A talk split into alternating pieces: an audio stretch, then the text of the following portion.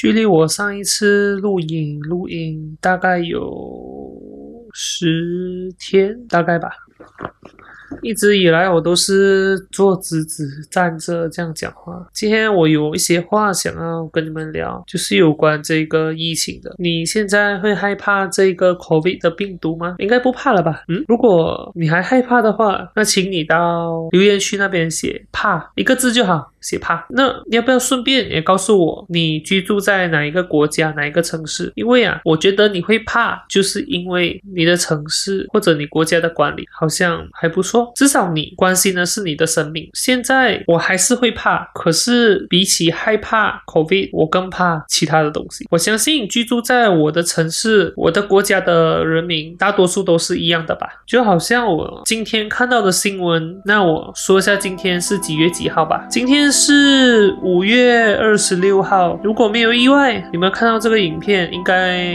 这几天吧，哦，说到这个是影片，没有，这个也是 podcast，应该这几天我也会上传到 podcast 上面去。将来 podcast 呢，不会再是我录了一个月后上传，不会有这种事情。我现在我录，我现在就上传。讲回去我们的疫情有关的这一个话题吧，我觉得啊，如果因为你一个人害怕病毒，在这个大环境底下是没有办法生活的，因为我们已经被训练成病毒不可怕了。怎么说呢？你看哦，今天只要你超过八点钟出。出门你就很有可能会被警察拦下来问你为什么你出门呢？那如果你给的理由对于他们来说是不合理的，那你就会收到罚单。这罚单也不小数目哦，不是马币两百块、三百块的罚单，可能是马币一千块、三千块、五千块。甚至现在这时期最高，他们喜欢开一万块的罚单。再来呢，你平常工作就已经很少了，甚至老板会减薪。再不然做销售的，你根本没有地方去销售你要销售的东西。那政府还在给你很多的限制，告诉你不可以做这个，不可以做那个，什么时间点不能出门，不能够去见别人。那你一定是心想，我什么都没有了，薪水也很少了。如果再不出门，那我跟重口味有什么差别？为了这个疫情，我所看到。到的东西，当然我也有想过要去做多一部影片，对，那个真的是一部影片，它的声音我也录好了，我花了很多的功夫在去尝试用这一支麦克风录出比较好听的声音。我不确定你们看到了没有，应该还没有吧，因为我都还没开始剪。做每一件事情都要有它的。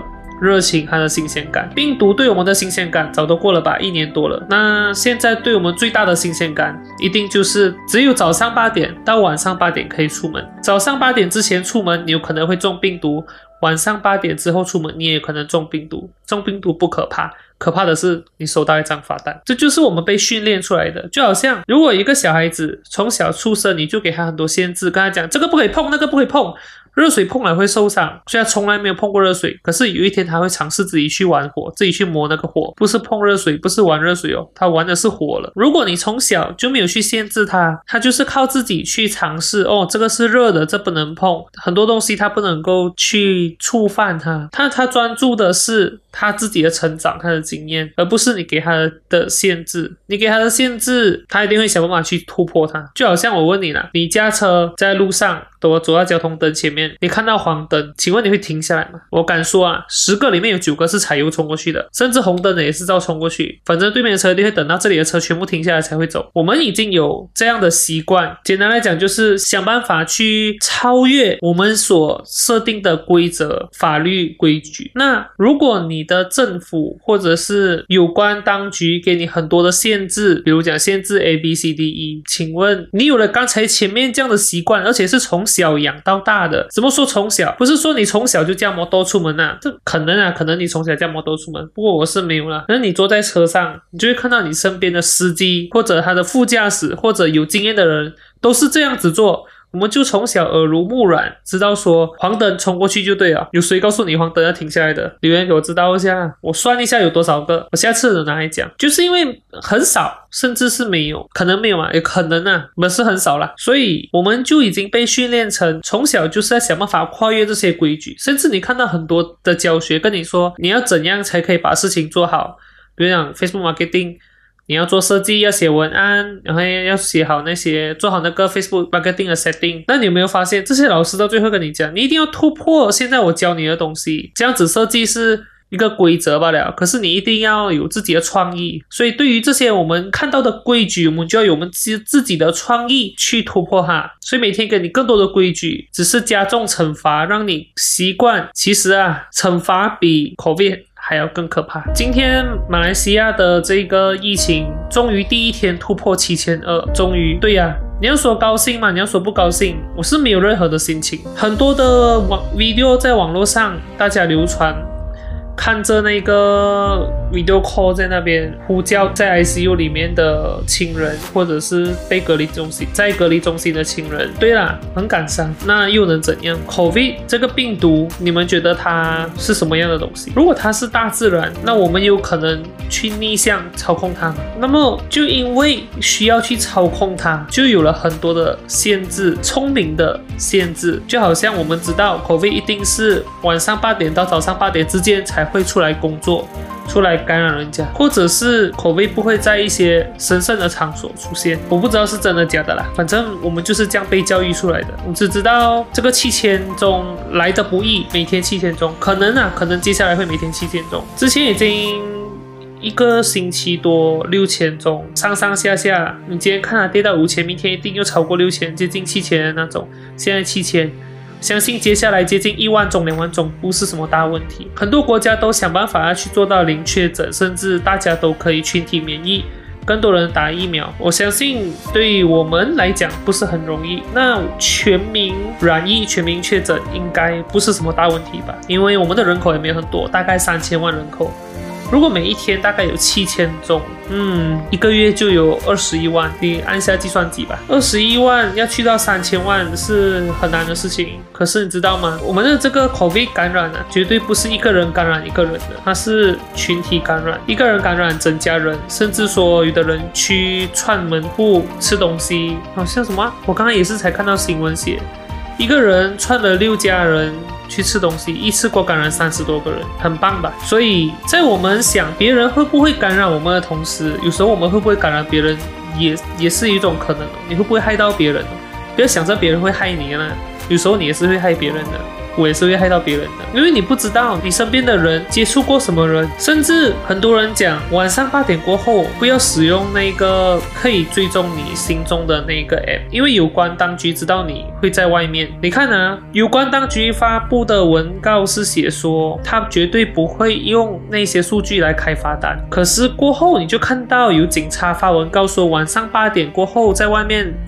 看到你驾车，然后他拦下你，你给旅游部队，开罚单，你觉得好玩吗？就是因为有这一些我们觉得很好玩的事情发生，我们觉得病毒没有那么可怕，病毒只是一件小事，大事是这一些很多规矩一直变来变去，然后哇哦，so funny！现在的口味，据我身边的人有人中的情况来讲，都是没有什么症状，然后也可能验不出来，也有可能验得出来，但是更多的是没有任何症状，突然间就过世了，还没有被验出来。就过世了，然后身边其他人开始有症状，跟他一样的症状，可是还验不出来，可能又再过一个星期又被验出来呀。COVID 现在他的能力越来越强，他根本不需要给你感受到很辛苦，他想要带走你。就带走了，所以生离死别这一件事情本来是一件大事。如果真的发生了很多在你身边，可能对你来讲也是平常事吧。那如果你身边都很多这一些生离死别，因为 COVID，那到最后你心里面想的是什么？你想的是我等一下会不会中罚单？你从来不会想下一个中的会不会是我啊？中 COVID 不是中罚单，罚单很有可能你会中。每天都在想着出门会不会中罚单？去买东西你有没有扫描？有没有消毒？有没有量体温？那我们就来讲抗疫这件事情吧，不是抗议任何的部门，不是抗议任何的人，抗疫情病毒，抗疫病毒了。在二零一九年，不是吧？应该说去年年头的时候，在中国武汉正式爆发这个武汉病毒，这个 COVID-19。那这个 COVID-19 呢，在当地爆发的时候，他们的抗疫是做到很棒。大家都知道，出门可能要穿两件衣服，或者是一定要戴好口罩，戴好护目镜。护目镜我就不确定了，可是我知道的是。真的一个人出门买一整个星期的东西，日常用品也好，食物也好，回到家不跟任何人接触，马上把所有的物品放在门口消毒，然后自己呢把衣服全部换下来，口罩全部脱好，然后马上送温水洗。要丢的东西，觉得它可能会有病毒的东西，都用特别的纸袋包起来，然后丢掉。马上冲凉，从头洗到脚。这个是我。在去年看到的 video，他们的纪录片，每一个居民都这样子做。那我问你，你回到家，你有消毒吗？没有吗？那你回到家，你有冲凉吗？啊，可能有哦。是 你有洗头吗？可能很多女生没有嘞。那你怎样预防病毒嘞？这样我在想，我再问你一个东西啊，在外面你有没有试过你呼吸不过来，拿下来呼吸一口的？这样我问你，病毒会不会在口罩上面？你手摸的时候有没有病毒？那如果有病毒，你你拿下来很，你呼吸不到，通常就会很热，这有汗，你会不会冒汗？你会不会把病毒吸进去？这是很细微的东西，你有没有去注意？更不要讲你会不会揉眼睛这一些。其实我也很想要拍一个病毒有关的影片，我现在没有勇气啊。本来我想要的，看到来要七千，我真的没有勇气出去拍。我们可以接触病毒的那个机会太多了，包括我们买东西现金交易，包括我们开门就是那个店家的门，包括我们坐手扶梯，包括我们进电梯，电梯里面是一个封闭的空间，或者是那个按钮。所以你知道去年刚开始 COVID 的时候，很多人买安全套。套套在手指上面去按那个电梯。现在你有戴手套吗？不要讲安全套，手套都没有戴。再要不然就是你有没有试过啊？我知道了，马来西亚巴车都蛮窄的啦，因为车子不用有一米多的那个安全距离，可能一米多也太小了吧。所以 parking 技术这么好，这样你有没有试过经过那个车？不要讲说你的牛仔裤的纽扣去刮人家车来，这个太过分了啦。可是你有没有试过，你的手臂刚好会过的时候会磨到一下，顶到一下，不是磨到，刚好是。蹭到一下，OK，可能那个有病毒嘞，然后你又刚好摸到这些这里嘞，或者你你拿着你的东西，还有两大袋东西走过，然后那袋东西刚好弄到人家车，哇，病毒又粘在你的东西上面，那你东西拿回家有消毒吗？如果你任何这些防疫的工作动作都没有的话，那你肯定是中了的，只是可能你不知道。然后你已经好了，你已经免疫了。我相信呢，在我们的这个环境，七千多个人确诊只是有被检验出来的，肯定还有更多是你中了你不知道，然后你自己好了，就好像骨痛热症。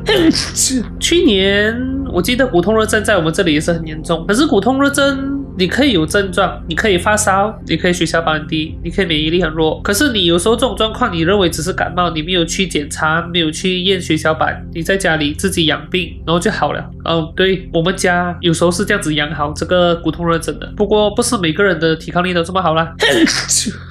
好像有点冷啊，不需要冷气啊。骨痛热症也是一个死亡率很高的一个病吧。所以也是有很多那些偏方出现，好像用呃青木瓜或者是小木瓜的叶子，木小木瓜叶子啊，反正就是用木瓜叶，还是用什么蓝藻、螺旋藻什么什么的去治好这个骨痛热症。所以很多时候我们都会认为自己可以去对抗这一些外来的病毒，所以你不一定会去做检验。所以骨痛热症也是很多是没有被检验出来的。我相信 COVID 也是一样啊。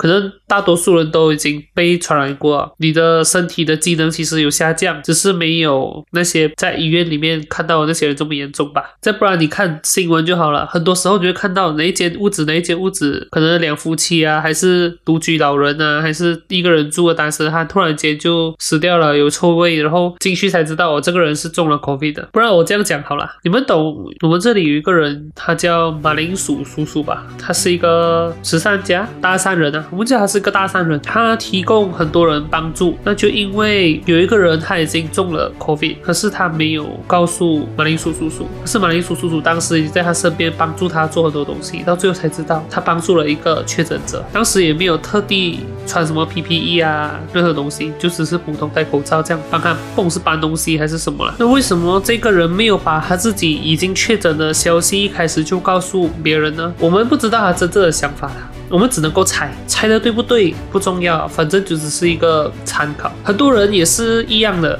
他有一个新闻是写有一个小贩哦，他确诊了，已经是确诊收到信了，可是还是照样继续去开档卖东西给人吃。所以我讲那个确诊的数目字七千呢，肯定不会只是七千的，不可能一直保持一整个月七千。如果一直是以这样的形式的话，它一定是往上飙，一个月二十一万不是梦。如果口碑是这个。直销的组织啊，哇，赚大钱了！这么多人愿意加入他的行列里面，所以就刚才讲的那几个状况，就可以知道说，其实病毒对我们来讲真的不是很可怕。如果病毒真的很可怕，你确诊了，你不会想要去害别人，也不会想要继续去做一些可能会连累到别人的事情，这是最简单我们能够想到的答案。你觉得呢？你觉得病毒还可怕吗？如果你真的觉得病毒可怕，那就请你真的做好防疫的这整个工作，包括消毒。回家你整个人都要消毒，不是用酒精消毒，酒精消毒是表面的，请你一定要把你身上所有东西换下来，放一边去消毒，马上拿去洗。你带回来的所有的物品都要去拿去消毒。对了，我讲话今天不清楚，我也不懂为什么。不过我希望这个疫情赶快过去了。如是，如果每个人都不害怕病毒的话，那永远都没有机会。如果你也觉得病毒不可怕，那你就不要留言了。你留言是给人骂罢了。虽然我不懂会不会有人想骂你呢，可能连骂你都不想。就这样啊，今天这个 video 这个 podcast 就跟你们聊到这里。我今天想说的话暂时就这样吧。唉。